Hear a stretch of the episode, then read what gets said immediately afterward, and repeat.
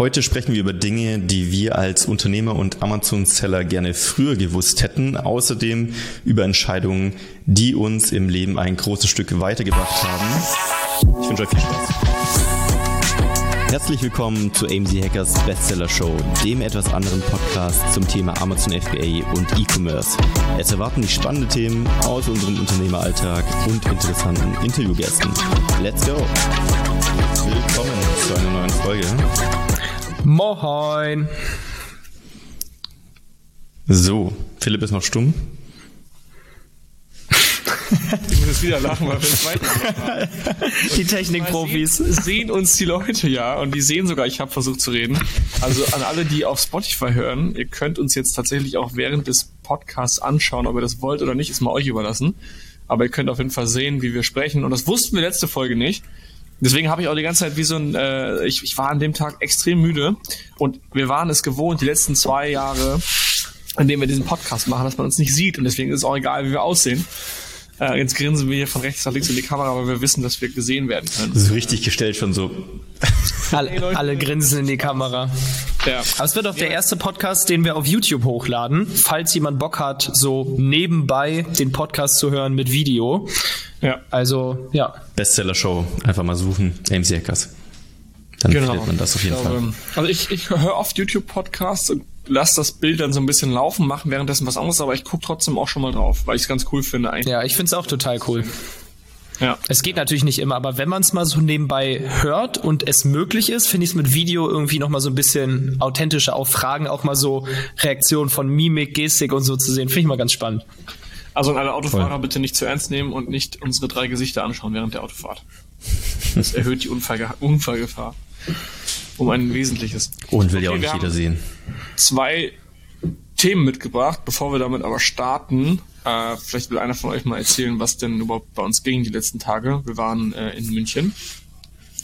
Und vorher auf der White Label, Genau, wollte mal bei der White Label kurz anfangen und die Leute abholen, weil ich war ja nicht dabei. auf der CBD Expo. ja, Mann. Wie fandst du's? Ne? ähm, ich fand die Expo an sich für uns persönlich, als Aussteller waren wir ja dort, für, als AMC Hackers, richtig geil.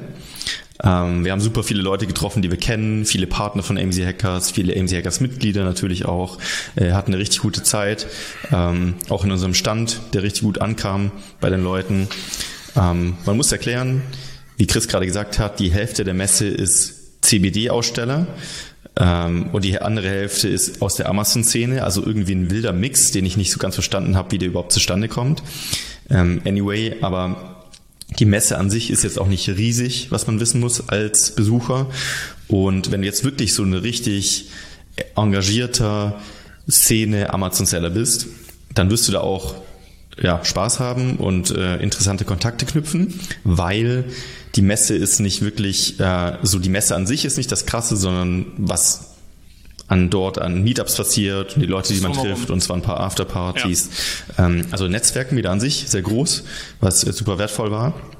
Nichtsdestotrotz muss man sagen, wenn du jetzt äh, zehn Stunden anreisen musst für die Messe, würde ich jetzt behaupten, lohnt sich nicht unbedingt. Wenn du aber wissen willst, wie die Messe so vom Vibe ist, wie die so aussieht, was da geht und so, wir haben auch einen Vlog hochgeladen bei uns auf dem YouTube-Channel AMC Hackers bzw. Mark Staller und da kannst du mal reinschauen, falls dich das interessiert für nächstes Mal und was wir da so getrieben haben. Also Am Ende machen es immer die Menschen, ne? Ja. Genau, die Menschen. Und da, da wollte ich ganz kurz eingreifen, weil ich war nicht dabei. Und wir kommen ja gleich zu dem Thema Entscheidungen, die wir getroffen haben, die unser Leben verändert haben. Und Marc, wie du schon gesagt hast, manche Leute sollten nicht dahin fahren und viel erwarten. Ich glaube, also meine, mein Bauchgefühl sagt mir, Leute, die ganz am Anfang stehen, sollten die Anreise auf sich nehmen, weil da sind, ist jeder Kontakt so unfassbar exponentiell wichtig. Ähm,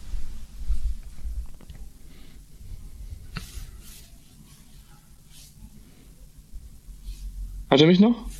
Ja. Jetzt hören wir dich wieder. Ja, ich war gerade einfach. Ich, Chris, erzähl du erstmal eben ganz.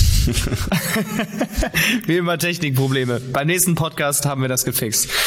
Ja, also im Grunde, wie Philipp schon sagt, also wenn du, wenn du am Anfang bist und dahin gehst, du wirst halt Leute kennenlernen, die dir auf deinem Weg so krass weiterhelfen, weil du am Anfang, wenn du das Netzwerk noch nicht hast, dann ist halt, kann jeder Kontakt für dich ein Gamechanger sein. Und am Ende machen es halt dann die Menschen da vor Ort. Vielleicht, was ich noch sagen kann, so aus Ausstellersicht, ähm, also wir wollen jetzt hier heute nicht irgendwie großartig über so Customer Service oder so reden, aber von der Orga war es halt schon echt Mist, weil wir, also für mich war so das Feeling erstmal, wir kommen an, wir sind halt getrennt angereist, das heißt, ähm, die Jungs aus Bremen sind mit dem Sprinter hingefahren, weil die hatten die ganzen Sachen dabei.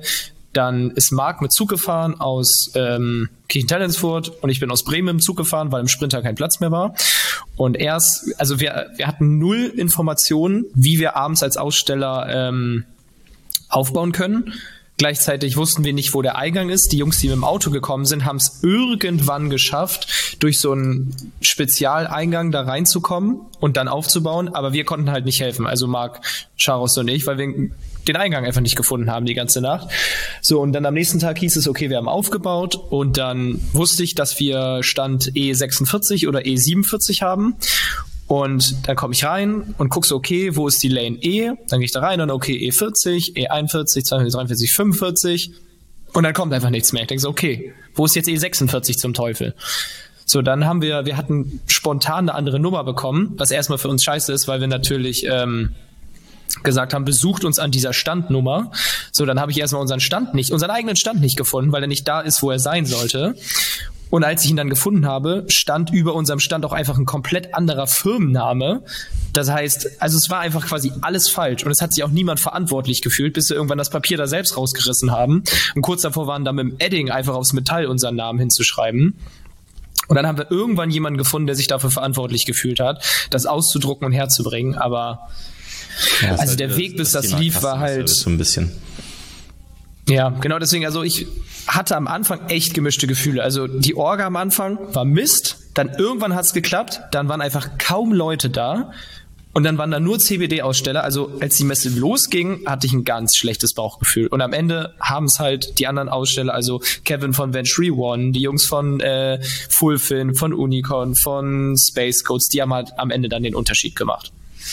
Ja. So, ich bin jetzt auch wieder da zwischenzeitlich. Ihr hört mich wahrscheinlich. Ähm, also, was ich eigentlich ursprünglich sagen wollte, war, dass Anfänger gerade äh, jede Netzwerkgelegenheit mitnehmen sollten, weil ähm, dein Next Netzwerk entwickelt sich ja exponentiell. Wenn du keinen Kontakt hast und du hast einen, dann hast du ja dein Kontaktlevel quasi verdoppelt.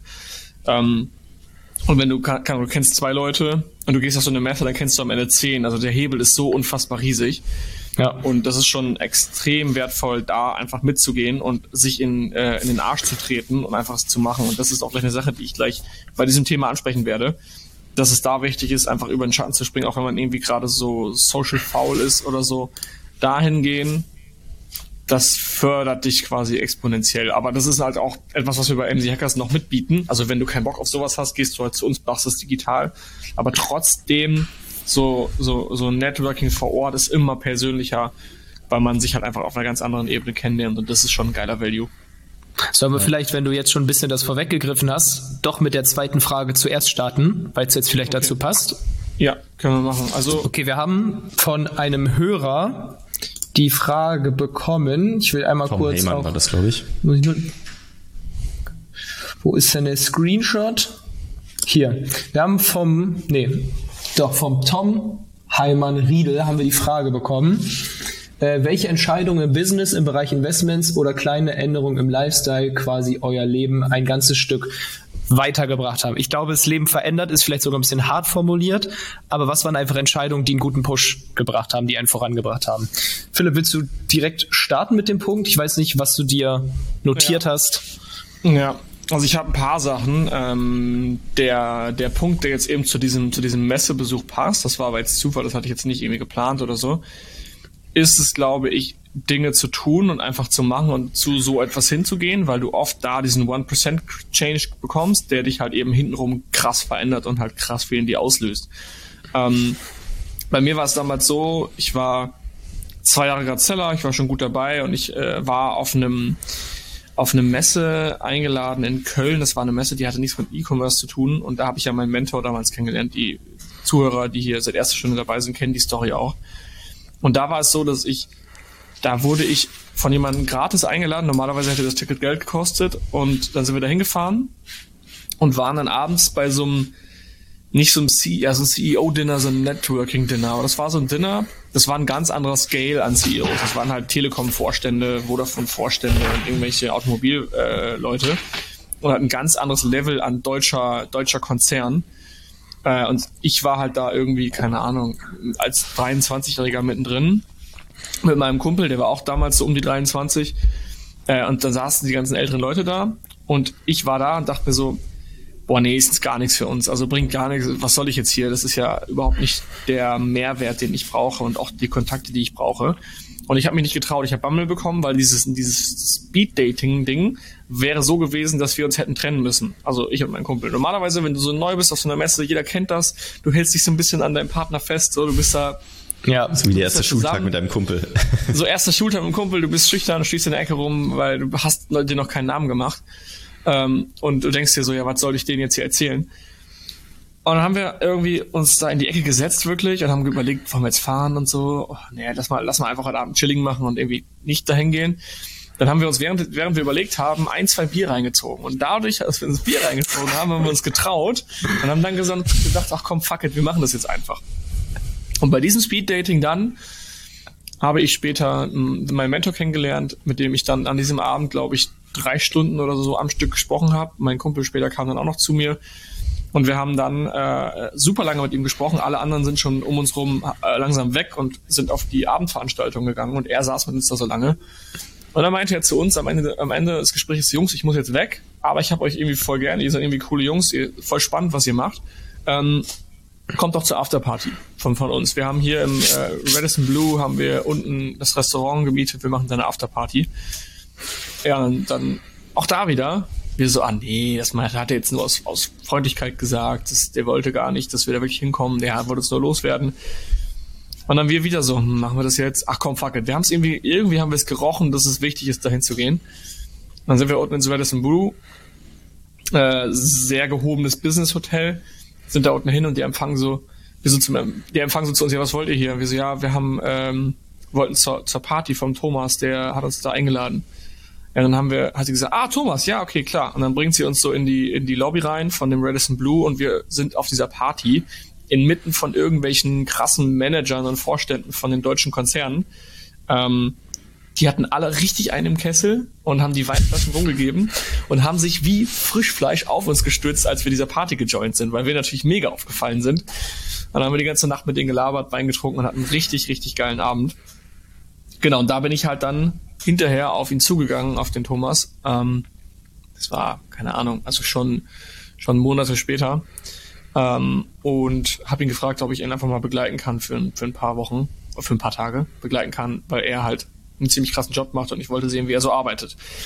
Ja, und äh, witzigerweise habe ich das Praktikum dann auch gemacht bei ihm. Also Praktikum war einfach, ich war schon Vollzeit selbstständig Unternehmer, aber ich wollte bei ihm einfach fünf Tage mal mitlaufen. Hey, wie, wie managst du so deinen Tag? Wie ist das so? War dann bei ihm und habe extrem viel gelernt, habe einen geilen Kontakt, habe sehr viel mitgenommen von diesen fünf Tagen.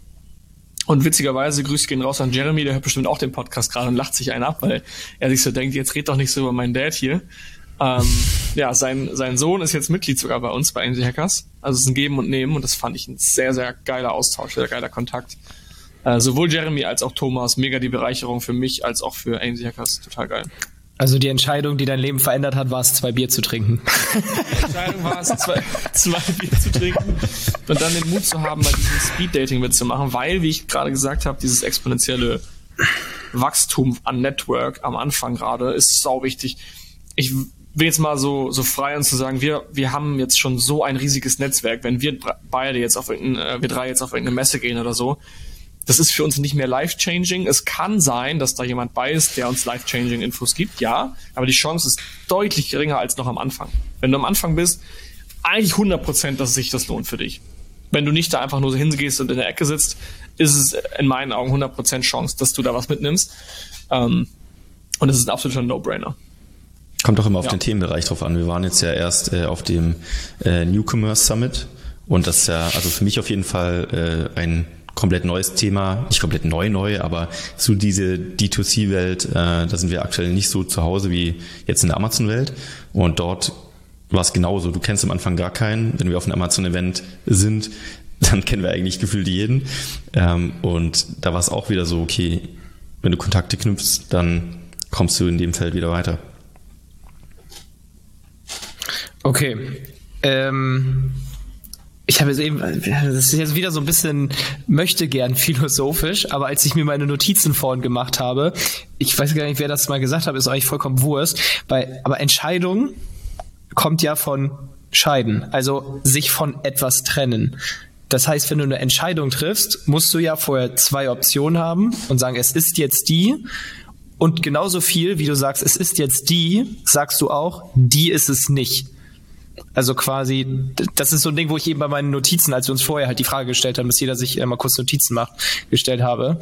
Ähm, denkt ihr da auch so? Also habt ihr bei euren Notizen jetzt auch so quasi die Trennung von irgendwas auch mit reingenommen oder ist es jetzt nur so meine Denkweise gerade gewesen? Oder habe ich euch jetzt verwirrt? In dem Sinne ja wahrscheinlich schon. Wenn jede Entscheidung ein Trennen ist, dann wahrscheinlich schon. Ja, weil Philipp hat jetzt so einen, so einen richtigen Praxistipp gegeben und bei mir war es eher so was, also ich sag jetzt mal einfach ein Punkt von dem, den ich hier gemacht habe, weil viele so, sag ich mal, die anfangen, wollen sich halt selbstständig machen und versuchen es. Und ich glaube, was für mich früher irgendwann dann halt war, ich habe gesagt, ich bin selbstständig und ich werde es. Punkt. Also ich habe ja. mich davon getrennt. Ah doch, okay. Äh, also doch, ich habe mich irgendwann davon getrennt. Jetzt unabhängig davon, dass ich es halt irgendwann risikomäßig gemacht habe und gekündigt habe. Aber ich habe gesagt, ich bin selbstständig, ich werde selbstständig und ich bin nicht angestellt. Punkt. Also diesen Weg als Arbeitsnehmer gibt es nicht. Ich weiß jetzt noch nicht, wie es genau aussieht, aber ich habe mich gefühlt in meinem Kopf für immer davon getrennt, dass ich hier angestellt bin und ich habe mich für immer darauf festgelegt, so wird es sein. Wie es am Ende aussieht, keine Ahnung. Aber das war für mich in Anführungszeichen halt eine Entscheidung, weil ich habe mich von diesem einen Weg getrennt. Komplett. Finde ich spannend. Ich glaube, dieses, ähm, ich habe gerade die ganze Zeit versucht, Beispiele zu finden bei mir. Diesen Gedanken einer Trennung habe ich in bestimmten Situationen und in anderen Situationen nicht. Ich habe den Gedanken zum, vom Trennen nicht, mache ich mich selbstständig oder nicht, weil mich selbstständig zu machen oder ein Unternehmen aufzubauen, das ist so, ich habe einfach Bock drauf, da gibt's keinen Trennen. Ich trenne mich ja nicht von etwas anderem, weil alles andere kann ich immer machen, ist kein Problem. Ich kann ja mein Unternehmen auch parallel aufbauen zu meiner Aus, zu meinem Ausbildung oder zu meiner zu meinem Gut, das habe ich ja irgendwo auch gemacht. Genau. In dem Moment ist es keine Trennung für mich. Eine Entscheidung im Sinne von ich entscheide und scheide dann, also ich äh, schließe eins aus, ist für mich eher welches Geschäftsmodell nehme ich? Baue ich jetzt eine Brand auf auf Amazon oder werde ich Ernährungscoach? Das ist für mich eine Entscheidung, weil dann muss ich mich für eines von beiden entscheiden und trenne das andere bewusst ab. Ich entscheide mich bewusst dafür, FBA-Seller zu werden und werde kein Ernährungscoach. Und da kriegst du, glaube ich, erst dieses FOMO-Gefühl, dieses, ich, ich darf das eine jetzt nicht mehr machen, weil du weißt nicht, mit welchem wirst du erfolgreicher. Das ist so eine Schicksalsentscheidung. Es kann sein, das ist so diese, diese First-Order-Entscheidung. Es kann sein, dass sich so krass viel hinten raus verändert und du super erfolgreich wirst, hättest du mal das Ernährungscoaching gemacht und mit diesem Amazon-Ding scheiterst du komplett. Und das weißt du aber am Anfang nicht. Äh, und genauso ging es mir nach dem Exit auch wieder, wo ich entscheiden musste, okay, wie geht's für mich weiter? Was will ich machen? Da musste ich auch schauen, okay, Option A oder Option B. Es gab nicht. Aber war eine Option davon, dich anstellen zu lassen? Nein, nie. Nein, nein, deswegen, deswegen musste ich mich davon auch nicht trennen. Also das war für mich ganz klar. Und das ist für mich eine Sache, da muss ich mich trennen. Aber jetzt ins Gym zu gehen, ist für mich keine Entscheidung, weil ich schließe ja nichts anderes aus. Also ich gehe einfach ins Gym. Gut, ich schließe aus, dass okay. ich nicht zum Volleyball gehe oder so, aber Gut, aber das stand nicht zur Debatte, sondern gehe ich ins Gym oder gehe ich nicht ins Gym, dann muss ich mich. Aber du hast schon die Entscheidung getroffen, ich werde einen sportlichen Lifestyle haben und einen sportlichen Körperpunkt. Ja. Und das ja, andere wirst du nicht von, akzeptieren. Ja, okay, ich trenne mich von Laziness, ja. Ist recht. Ja. Kann ja aber auch sein, dass es mal wieder ändert. Vielleicht passt das zu einem Punkt, den ich aufgeschrieben hatte. Ich habe nämlich aufgeschrieben, für mich war auf jeden Fall in meinem Leben grundsätzlich ein Game Changer, immer open-minded zu sein, Dinge zu hinterfragen und einfach zu machen. Heißt in dem Sinne, entscheiden heißt ja sich für etwas entscheiden, aber eine Entscheidung kann man sagen, okay, die war jetzt richtig oder falsch, aber am Ende kommt ja immer irgendwas raus, was du gelernt hast oder dich weitergebracht hat. Das heißt, ähm, ich habe irgendwann für mich beschlossen, ähm, ich teste Dinge einfach. Ich versuche Dinge einfach. Wenn ich eine neue Perspektive auf irgendwas bekomme, dann hinterfrage ich die schon ähm, und bin mache dann auch so ein educated guess. Also ich springe jetzt nicht einfach random in irgendwas rein und äh, schmeiße irgendwie Geld auf irgendwas, was dann weg ist, sondern man versucht natürlich schon auch irgendwie äh, manchmal so wie NFTs vielleicht. aber aber educated. Ich habe den äh, guess educated gemacht. Ob der dann funktioniert oder nicht, das ist eine andere Ja, okay. Ähm, aber natürlich trotzdem, je nachdem, was du machst. Das Bitte? Educated. Das Also educated guess heißt ähm, nicht einfach sagen, okay, äh, jemand hat mich gefragt, ob ich Geld investieren will, mache ich einfach. So, dieses open-minded könnte man auch sagen. Educated guess heißt, okay, erklär mir mal, wie funktioniert das Businessmodell, du stellst Fragen, du hörst dir verschiedene Meinungen zum Thema an, du arbeitest dich in das Thema ein und wagst dann den Sprung, wenn er für dich sinnvoll erscheint. Beispiel, damals, als ich äh, FBA angefangen habe, war für mich auf jeden Fall ein großer Jump, okay, ich muss jetzt 10.000 Euro nach China überweisen ist auf jeden Fall ein, ein, also ein Sprung, eine Entscheidung, die schiefgehen kann, weil ich hatte keine Ahnung damals, macht man das so, ähm, ist das Geld vielleicht weg ähm, und so weiter. Das heißt, ich musste mich erstmal educaten. Natürlich kannte ich von Podcasts, von anderen Sellern und so weiter das Prinzip, ähm, aber habe versucht, so viel möglich einfach rauszufinden, habe dann aber trotzdem einen Sprung gewagt, also einfach gemacht. Und am Ende kam jetzt das raus, wo wir jetzt sitzen, weil ich diesen Sprung gewagt hätte, äh, habe. Hätte ich nie diesen, diese Zahlung gemacht, weil ich Angst davor gehabt hatte, hätte, würden wir nicht hier sitzen heute.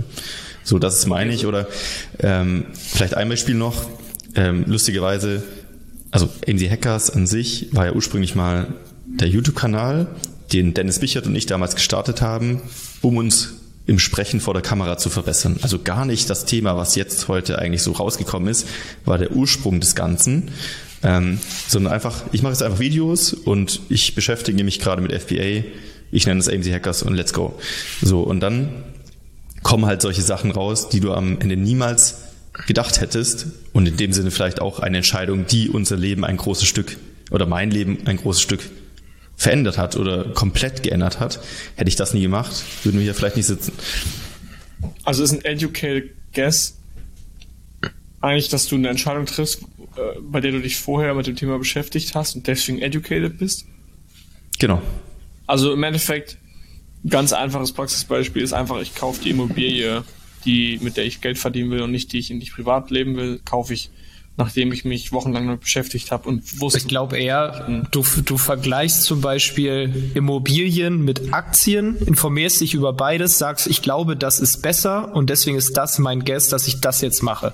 Ja, aber auch der Kauf der, der Immobilie selber. Ich entscheide mich für diese Immobilie in der C-Lage in Leipzig, weil ich weiß, ich habe mich damit beschäftigt, worauf es ankommt. Ja, aber grundsätzlich halt auch offen zu sein, zum Beispiel Immobilien zu machen und nicht zu sagen, das funktioniert eh nicht. Glaube ich, oder? Genau, also Marc? erstens Dinge hinterfragen, aber auch nicht Glaubenssätze, ja, die bestehen, äh, einfach so stehen lassen, sondern dich informieren, abwägen und dann Entscheidungen ja. treffen. Und dich das, was du gesagt hast, passt auch zu einem Punkt, den ich ja äh, aufgeschrieben habe. Das steht jetzt einfach machen, was funktioniert. Weil, also ich habe zwar irgendwann quasi, um jetzt anzuknüpfen an dem ersten Punkt, gesagt, okay, ich werde selbstständig. Punkt. Es gibt kein anderen Weg. So, da war ich der festen Überzeugung, ich werde Coach für Online-Poker. hab das halt versucht und es hat äh, nicht geklappt. Gut, ich hätte natürlich auch dranbleiben können, vielleicht hätte es auch geklappt. So, aber habe dann halt gemerkt, okay, Facebook-Ads funktioniert irgendwie. Dann mache ich jetzt das. Das war jetzt nicht irgendwie fokussiert, aber ich habe einfach so wie du immer was gemacht, dann gesehen, was hat besser funktioniert, habe weitergemacht. Dann hat Facebook Ads alleine vielleicht nicht optimal funktioniert, aber dann Facebook-Ads für Amazon damals hat dann schon wieder ein bisschen besser funktioniert. Dann bin ich mit Amazon in Kontakt gekommen und das hat dann noch besser funktioniert. Halt quasi dieses ich mache einfach immer so lange weiter, bis irgendwann irgendwas klappt. Hätte das mit Amazon FBA nicht funktioniert oder beziehungsweise unser Trio nicht funktioniert, dann hätte ich halt auch wieder sagen müssen, okay, warum hat das nicht geklappt? Bin ich komplett auf dem falschen Pfad? Habe ich vielleicht nur eine falsche Abzweigung genommen und drehe mal kurz um? Aber halt quasi einfach immer weitermachen und gucken, welcher Pfad funktioniert. Totenstille. Für mich war damals auch eine wichtige Entscheidung, äh, ich weiß nicht, vielleicht für euch auch, ich glaube für Chris extrem, mitzufliegen nach Thailand. Ja, natürlich. Das war, wie, das haben wir doch letzte schön beschrieben, das war der Urknall. Ja. Hol, hol, mal, hol mal aus für, für die, die es nicht gehört haben. Ich oder Marc? Du, weil ist auch egal. Vielleicht hat den größten Impact. Ja, also bei mir war es halt so, ähm, eigentlich wären zwei Freunde von mir, die auch Unternehmer sind, mitgefahren, konnten aber nicht und haben dann gesagt, okay, hier nehmt doch den mit, äh, der macht Marketing, der ist gut in Facebook-Ads und der ist am Anfang, der könnte interessant sein für euch. Der, ja, der kann pokern. Und für mich war es halt so, ich hatte da schon gekündigt, ich hatte keinen Urlaub mehr und ich hatte sowieso immer Minusstunden. So, und dann habe ich halt trotzdem überlegt, so, Alter, ich muss dahin. Da sind also ich habe halt wirklich in dem Moment gedacht, erstens werde ich extrem viel lernen, heftige Leute kennenlernen und dadurch, dass ich da der, was heißt Außenseiter, der fachliche Außenseiter bin, vielleicht wird irgendjemand davon mein Geschäftspartner oder mein Kunde oder ich profitiere irgendwie davon. Vielleicht passiert da irgendwas. Und dann habe ich halt irgendwann gesagt, okay, gekündigt habe ich schon, fuck it. Ich flieg dahin. Es war halt auch so ein, in der Abteilung sowieso schon, warum hat der Idiot gekündigt? Der hat vor zwei Jahren angefangen, was will der jetzt machen? Was für ein Schwachsinn? Und dann sage ich, ja, ich bin übrigens in ein paar Wochen, hau ich für drei Wochen nach Thailand ab. Hey, du hast doch gar keinen Urlaub mehr. Ich so, nee, ich mache halt äh, flexible Gleitzeit, hieß das. Also wenn man sich einen Gleittag nimmt. Ich habe gesagt, ich nehme halt drei Gleitwochen. Das war auch so, Junge, brennst du? Und ich so, ja, es tut mir leid, aber ich werde dahin fahren. Sonst schmeiß mich halt vorher raus. Aber ich muss dahin. Tut mir leid. Ja, bin halt hin, hab die Jungs kennengelernt und gefühlt mit jedem, der da war, fast mal kurz zusammengearbeitet. Eigentlich mit ja, jedem. Was dachtest du über mich und Marc, als du uns da kennengelernt hast? Kanntest du es vorher schon? Was dachtest du? Ich kannte niemanden von euch, nur Marc ganz bisschen über YouTube. Aber ich habe nicht seine Videos geguckt, sondern ich wusste, der hat einen YouTube-Kanal, der macht da was. Also seinen Namen und habe ich schon mal gehört und sein Gesicht gesehen. So, bei Marc dachte ich am Anfang, also natürlich, er war halt krank. So, er war gefühlt die drei Wochen lang lag der nur im Bett und ich habe ihn mit Partei beworfen. Am Anfang dachte ich bei Marc einfach nur, Alter, wie kann ein Influencer so zurückhaltend sein? Also ich dachte so schade, weil alle waren so voll offen, voll interessiert und ich dachte, der juckt sich ja überhaupt nicht hier für die anderen. Der liegt ja bloß ähm, im Bett und spricht mit keinem.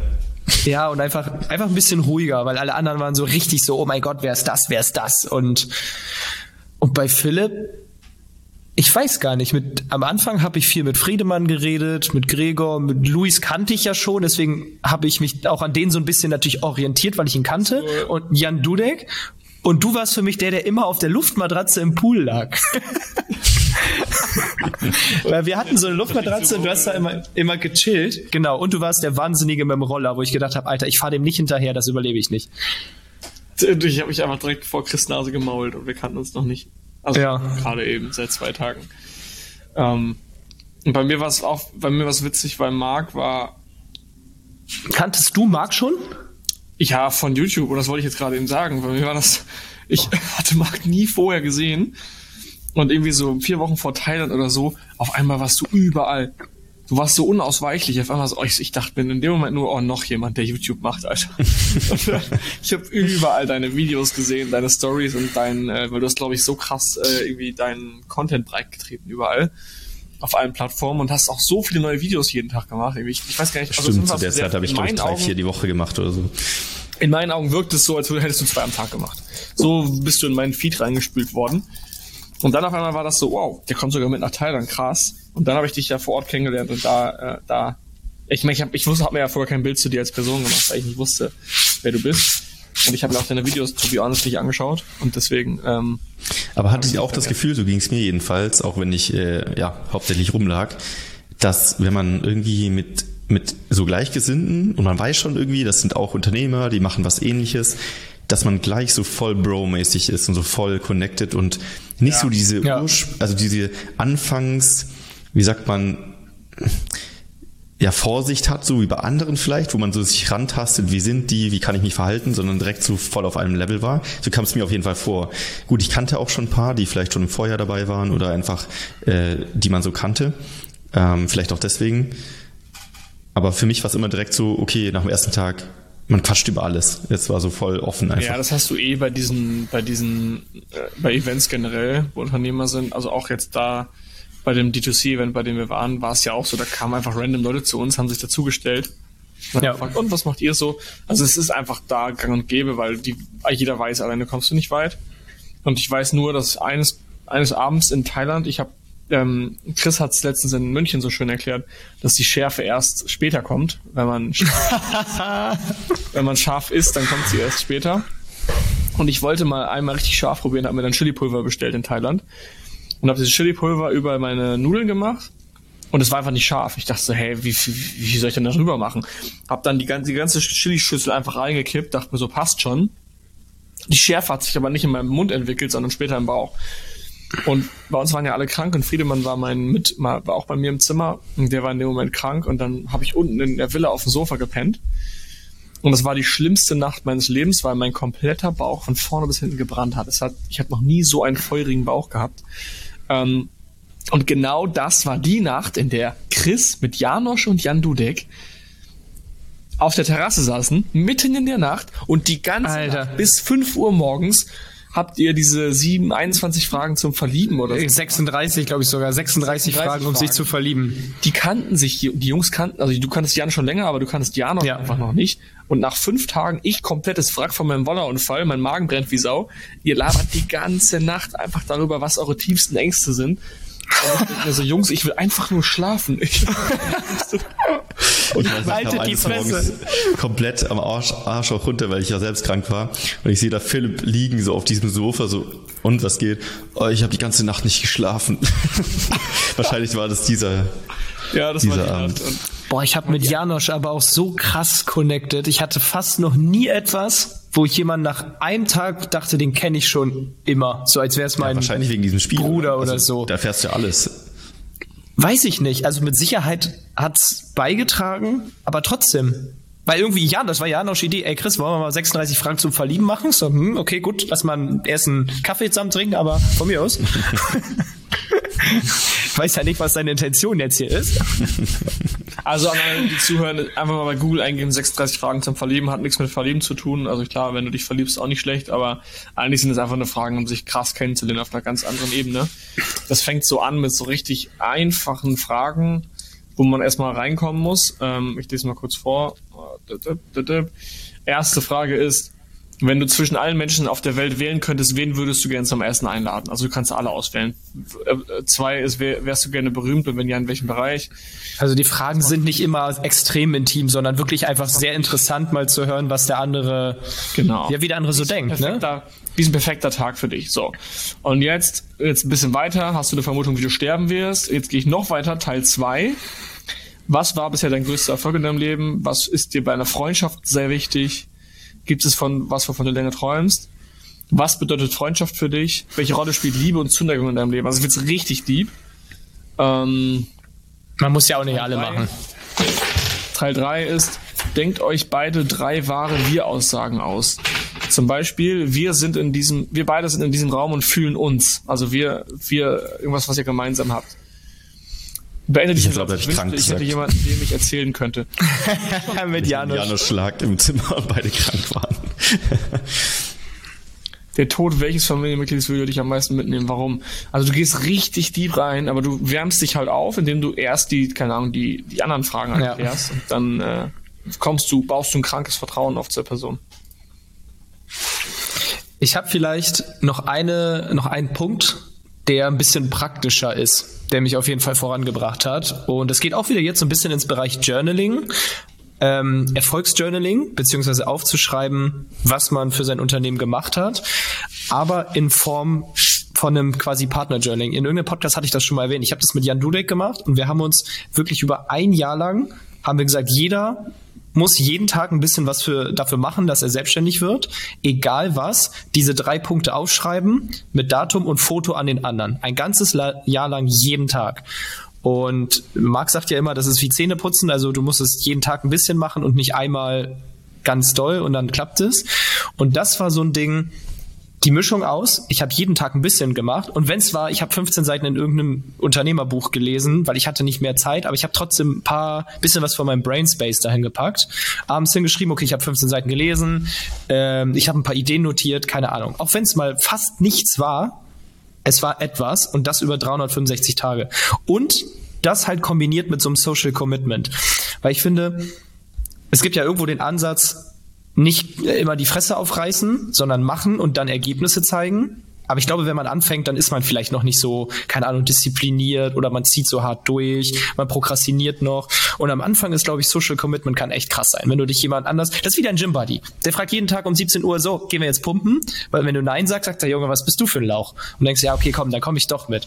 Halt dieses Commitment am Anfang zu haben, jeden Tag ein bisschen zu machen und das lange durchzuziehen. Das hat mich auf jeden Fall, also es hat mir mega geholfen. Ja. Ähm, für mich war noch eine wichtige Entscheidung oder ein Lifestyle war damals, dass ich nicht nur ins Gym gegangen bin, sondern irgendwann erkannt habe, dass sich bei mir nichts tut. Ich war die ganze Zeit da und war immer noch einfach so maximal unzufrieden. Und dann habe ich mir gedacht, Moment mal, irgendwie, irgendwie kann ich es besser machen. Habe dann einfach gegoogelt und durch dieses Googlen habe ich dann Sachen besser gemacht. Dann wurde dann stärker, dann habe ich verstanden, wie was geht und dann habe ich mich voll reingenördet, also richtig krass reingenördet habe dann Ernährung natürlich äh, äh, komplett richtig gemacht und auch Trainingspläne optimiert und habe mich damit Tag und Nacht beschäftigt. Und dadurch habe ich diesen Drang entwickelt, in etwas besser zu sein und mir Hilfe online zu holen.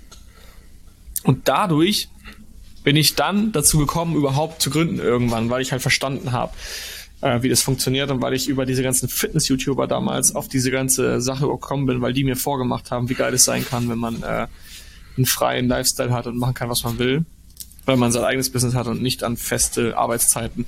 Und dadurch bin ich erst dran gekommen, zu hinterfragen, man muss nicht 9 to 5 arbeiten, man muss nicht diesen normalen Weg gehen, den halt eben alle gehen, sondern man kann auch was anderes machen. hätte ich diesen Gympfad, wäre ich diesen nicht, nicht reingegangen, hätte ich nicht das erste Buch gelesen, wäre ich gar nicht überhaupt dazu gekommen, sondern wäre wahrscheinlich ganz normal Angestellter geblieben. Also durchs Googlen nach, wie werde ich besser in Fitness, bist du dahin gekommen? Genau, bin ich jetzt dahin gekommen, wo ich jetzt bin, weil ich da habe ich irgendwie so einen Ball ins Rollen gebracht. Ich habe es gegoogelt, wurde besser, habe dann YouTube-Videos geguckt, wurde besser. Durch diese YouTube-Videos habe ich dann die ganzen YouTuber ja. gesehen. Die hatten ihre eigenen Businesses, dann wollte ich das auch. Dann war ich in einer Ausbildung, die mich nicht zufrieden gemacht hat. Dann habe ich gedacht, Moment mal, wenn die mir sagen, was sie im Business machen können, kann ich auch einfach deren ach, äh, im Gym machen soll, kann ich auch einfach deren Business nachmachen. Und so kam ich dann dazu. Marc, was war denn dein so richtig allererster Kontakt dazu? Ich weiß, du hast mal Didelblätter online verkauft, das ging schon geil los bei dir mit der ersten Abmahnung, aber was hat dich dazu gebracht, sowas zu machen? Was meinst du mit sowas? Unternehmerisch? Oder? Ja, also im Grunde unternehmerisch. Also dieser, dieser Pfad, dass du es auch machst. Weil bei mir war es einfach nur, es haben meine, also die Jungs aus Hannover waren alle selbstständig, ich hatte mit denen was zu tun und dann wollte ich es auch. Also ja, wie ich darauf gekommen bin, ist eigentlich relativ simpel. Boah, ich kann es dir nicht genau sagen. Vom Gefühl her war das immer, also das klingt jetzt irgendwie so klischeehaft, aber das war schon immer in mir. So, ich habe keine Ahnung, mit neun, zehn Jahren, also neun bis zehn Jahren, habe ich so mit meiner Schwester irgendwie Früchte in der Nachbarschaft verkauft. Ich habe immer versucht, irgendwas zu erfinden. Wir haben dieses ganze äh, Guinness-Buch der Weltrekorde versucht nachzumachen mit dem Ziel, irgendwie berühmt zu werden dadurch. Ich habe zu meiner Mama auch irgendwann gesagt, äh, hat sie mal erzählt, ich will Erfinder werden, ich will nicht äh, arbeiten und in meinem Klassenbuch, äh, in, in der Abschlusszeitung stand bei mir, Marc braucht kein Mathe, er verdient Geld mit Webseiten. Also irgendwie war ich immer so, Geil. keine Ahnung, ich habe immer schon versucht, so, sobald ich Internetzugang hatte damals, also diese Modemphase aufgehört hat mit DSL und Flatrate, habe ich Webseiten gebaut, wo man Free SMS versenden konnte, wo man Bilder hochladen konnte. Ich habe einfach konstant versucht, irgendwas zu machen. Natürlich voll die schwachsinnigen Ideen damals, also komplett andersrum, immer von Produktseite gekommen, anstatt von Nachfrageseite. Aber ja, ich weiß nicht, irgendwie hatte ich immer den Drang dazu. Ich kann es ich kann's dir nicht sagen, ehrlich gesagt. Ähm, irgendwie wollte ich immer was machen. Ich glaube aber damals war es noch nicht so aus dem Ding so, ich will frei sein, also dieses, weil ich kannte ja die Arbeitswelt noch so gar nicht damals, das war ja für mich verschlossen so ein bisschen, sondern es war eher, ich will einfach irgendwas umsetzen, was, was cool ist irgendwie. Okay, und irgendwann hast du dann angefangen mit dem, mit den goldenen drei Buchstaben. FBA. um, um jetzt hier die Transition zur nächsten Frage zu machen. was hättet ihr beiden, weil ich kann ja jetzt von mir noch nicht so richtig sprechen, was hättet ihr beiden gerne vorher gewusst. Bevor ihr die Entscheidung getroffen habt, ich werde Amazon FBA Seller. Wer darf denn anfangen? Philipp. Mm, was ich gerne vorher gewusst hätte, ist eine richtig absurde Sache, weil es irgendwie logisch auf der Hand ist. Ich hätte gerne vorher gewusst, ob ich erfolgreich wäre, werde und wie. Weil das hinten raus für mich ein ganz krasser Engpass war, weil ich hatte ganz wenig Selbstvertrauen, dass es überhaupt, also ich wusste, es klappt, aber ich hatte kein, kein Vertrauen darin, dass es krass wird, dass es groß wird und dass ich davon irgendwie krass leben kann und finanziell frei werden kann. Und deswegen habe ich alles mit einem Einzelunternehmen gemacht. Dann habe ich angefangen mit Einzelunternehmen, dann wollte ich umfirmieren zu einer GmbH, es ging nicht, habe ich aufgeschoben, aufgeschoben, aufgeschoben. Äh, dann habe ich irgendwann umgewandelt in eine GmbH. Und ich habe einen Haufen Steuern gezahlt, das könnt ihr euch nicht vorstellen. Das ist nicht geil. Und ich mich begleitet bis jetzt dieses scheiß Firmenkonstrukt, dass ich zwei Holdings habe, die kann ich klar noch verschmelzen. Und eine Tochter, beziehungsweise zwei Töchter. Also ich habe einfach ein scheiß Konstrukt, weil ich damals das Fundament nicht richtig gegossen habe. Also ich habe mein Haus gebaut, aber das Fundament ist okay, aber es ist ein bisschen krumm. Und weil es krumm ist, fallen mir jetzt in der Wohnung manchmal Bilder von der Wand. So, es stört nicht wirklich. Aber wenn die mir runterfallen, nervt es mich schon. Ähm, und das kann ich auch fixen, aber es ist viel, viel Aufwand. Und es war schon recht teuer. Und ähm, ich hätte gerne vorher gewusst, ob ich erfolgreich werde. Und das ist auch jetzt so die Frage, die wir, wenn wir bei NC Hackers Fragen bekommen in die Richtung, soll ich eine Holding machen? Ähm, das ist die Frage, die ich mit am schwierigsten beantworten kann, weil es gibt keine pauschale Antwort auf diese Frage. Es gibt Leute, die trauen sich und die sind mutig und die investieren direkt viel Geld und wissen, okay, ich, ich mache das jetzt einmal richtig. Aber das Schöne ist ja auch, dass du dieses Geschäftsmodell starten kannst, ohne 40.000 Euro haben zu müssen und ohne krasses Investment einzugehen, sondern du kannst es ja recht lean antesten. Und das ist ein kleiner Widerspruch, eine Holding zu gründen, Tochter zu gründen, wenn du aber auch sagen kannst, ich kann es lean starten und das garantiert nicht lean, eine Holding zu bauen. Hätte ich das vorher gewusst, hätte ich natürlich äh, gerne die Holding schon vorher gebaut. Ist das vielleicht sogar ein Grund, weswegen du, was Geld und Zahlen angehst, einfach sehr bedacht bist? Nee, das, das ist vielleicht Erf Erziehung. Ja gut, aber irgendwo ist deine eigene Erfahrung ja auch die Erziehung von dir selbst. Dadurch, dass du so etwas mal gemacht hast, weil, also man kann jetzt schon mal einfach ganz offen sagen, von uns dreien bist du der CFO. So, und ist vielleicht der Grund, dass du mal eine Erfahrung gemacht hattest, die, nee? Nee, ich glaube, es ist eher so Elternhaus. Äh, es war jetzt nie, dass meine Eltern das Geld zum Fenster rausgeworfen haben, sondern mir ganz früh beigebracht haben, immer sparen, sparen, sparen, vorsichtig sein, Okay. nicht viel ausgeben. Äh, und das ist eine Sache, die kriegt man nicht aus dem Kopf raus. Also heutzutage, wenn ich noch essen gehe, denke ich nicht dran, ein zweit- zweites Getränk zu bestellen. Ich bestelle mir eine Cola Zero und das war's. Weil ich damals einfach auch, wenn wir essen gehen, ja, komm, wenn wir losgehen und mit das ist was anderes. Schön, dass wir jetzt Video haben, weil jetzt hat man nämlich Chris Augenbraue gesehen. Die langsam nach oben. Nein, aber wenn ich jetzt Lunch habe oder so, oder ich gehe Lunch, ich bestelle oft einfach kein, ich habe gestern noch Lunchen, gestern war ich los, weil es Sonne geschienen hat. Ich habe mir kein Getränk bestellt, weil das so in mir drin ist, ist es halt nicht notwendig. Ähm, heißt jetzt nicht, dass ich sparsam lebe. Ich habe, ich lebe, glaube ich, gerade alles andere als sparsam hier in Berlin, weil Berlin einfach sauteuer ist und ich kaufe mir natürlich auch Sachen. Aber trotzdem so dieses, diese gewisse, diese gewisse, dieses gewisse Dagobert Duck, ich hüte meinen Schatz, das habe ich irgendwie, glaube ich, aus meiner Kindheit. Und deswegen, äh, wenn, wenn jetzt hier gerade, wir haben dieses Tool hier gekauft, Rivers halt gerade kurz, als wir den Podcast äh, noch nicht aufgenommen haben, habe ich eine Nachricht auf mein Handy bekommen, 187 Euro für Riverside und Marc hat gerade erstmal einen Wutanfall von mir bekommen, wo das denn sein muss.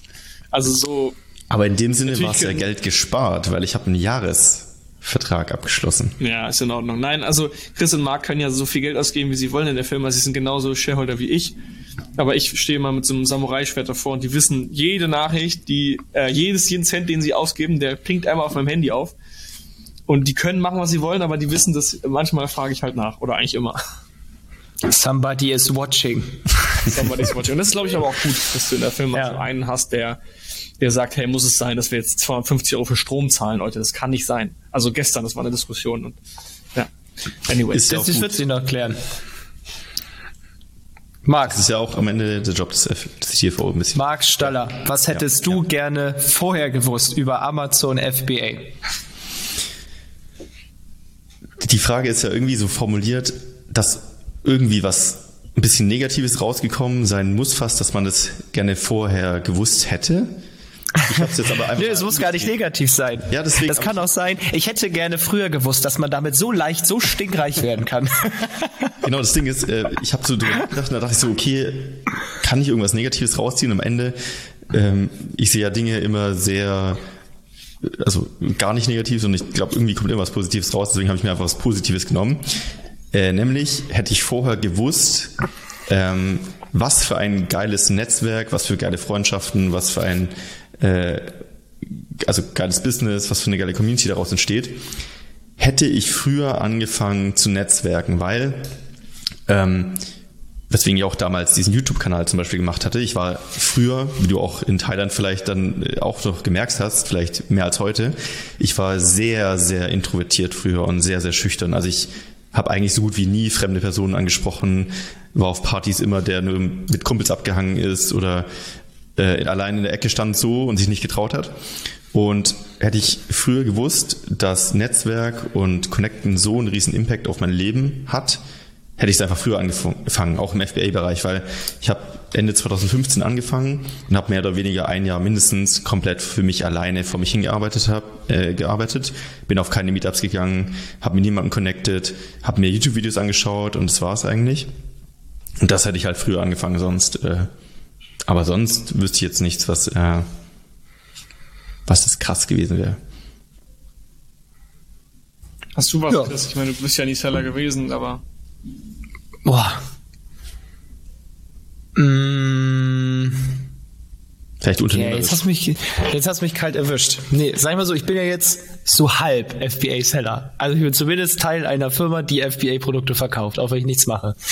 Mmh. Ah, das ist echt schwer zu sagen. Was hätte ich gerne vorher gewusst? Also, vielleicht ist es etwas.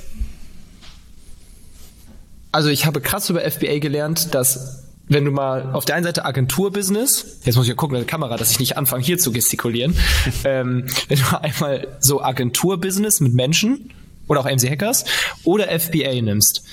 FBA kannst du wirklich als in Anführungszeichen One-Man-Show mit wenig Kontakt zu anderen Menschen wirklich alleine für dich organisieren. Du hast, glaube ich, am Anfang bis auf schlechte Bewertungen nicht jemanden, der sagt, das machst du falsch und das sehe ich aber anders, du musst dich nicht so oft rechtfertigen. Ja. Und wenn du eine Agentur gründest, dann arbeitest du mit Menschen. Und mit Menschen zu arbeiten ist immer anstrengend. Egal, ob es Beratung ist, Dienstleistung oder selbst auf deiner unternehmerischen Reise, sobald du Menschen einstellst oder ein Team aufbaust und mit Menschen arbeitest, dann ist alles Rationale weg. Ich glaube, bei Amazon FBA gibt es sehr viel 0 und 1. Hast du die richtige Zollnummer? Ja oder nein? Hast du die richtige Marge? Ja oder nein? Und bei Menschen ist es halt so ein, du bist dir sicher, du hast es, du hast recht, aber der andere sagt nein. So, und da gibt es dann. Ein Designer. Ein Designer, der was ja. designt und dann muss er sich rechtfertigen, weil der Kunde es nicht schön findet. Also ich glaube, das ist das perfekte Beispiel. Ein Produkt verkauft sich oder es verkauft sich nicht.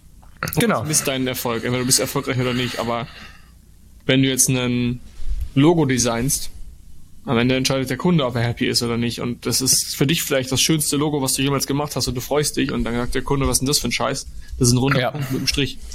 Und du lernst halt, glaube ich, bei Amazon FBA erstmal wirklich richtig, richtig objektiv und rational Ergebnisse zu erzeugen. Weil es gibt da keine zwei Meinungen. Entweder bist du profitabel oder du bist es nicht. Es sagt dir nicht jemand, ja, ich glaube, du bist nicht profitabel. Und du sagst, ich glaube schon. Und dann streitet ihr euch. Und ich glaube, das ist auch eine Basis, wenn du, sage ich mal so, bei Amazon FBA baust du halt krasse objektive Fähigkeiten auf. Und wenn du die hast, kannst du irgendwann ja vielleicht auch eine Stufe höher gehen. Also sei es jetzt, ob du Consulting machst, eine Agentur aufbaust, oder du hast die objektiven Fähigkeiten und dann kommen auch noch diese menschlichen krass dazu. Weil ich könnte mir vorstellen, wenn du krasse menschliche Fähigkeiten hast, aber objektiv einfach nichts kannst, dann hast du es schon schwer als Unternehmer.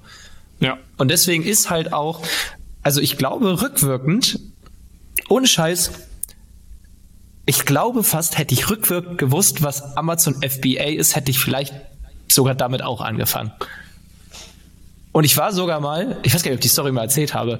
Ich war ja mal, ich habe mein Poker-Coaching gemacht und dann in irgendeinem YouTube-Video gesehen, ja, wenn du verkaufe zu deinem Coaching auch physische Produkte. Ich war schon auf Alibaba und habe recherchiert nach Pokerkoffern, weil ich der Meinung war, die Chips, die da drin liegen, sind nicht intelligent sortiert. Weil du hast die Einer, die Zweier, die Fünfer, die Zehner, 25, 50.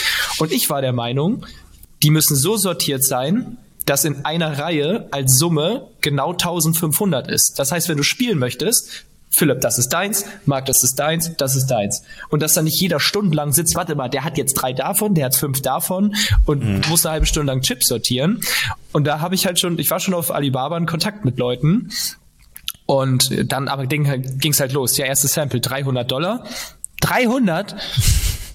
ja, okay, ich bin raus. Und dann habe ich es halt auch nicht weitergemacht, weil das war in dem Moment ein shiny Object. Meine Mentoren haben damals Sachen für Kickboxing verkauft, also so Box, ähm, nicht Bandagen, sondern da, wo man reinhält, so Boxpads und haben so witzige Geschichten erzählt, dann halt, ja, wir brauchen CE-Zertifikat und der Chinese sagt, yes, yes, we can print everything.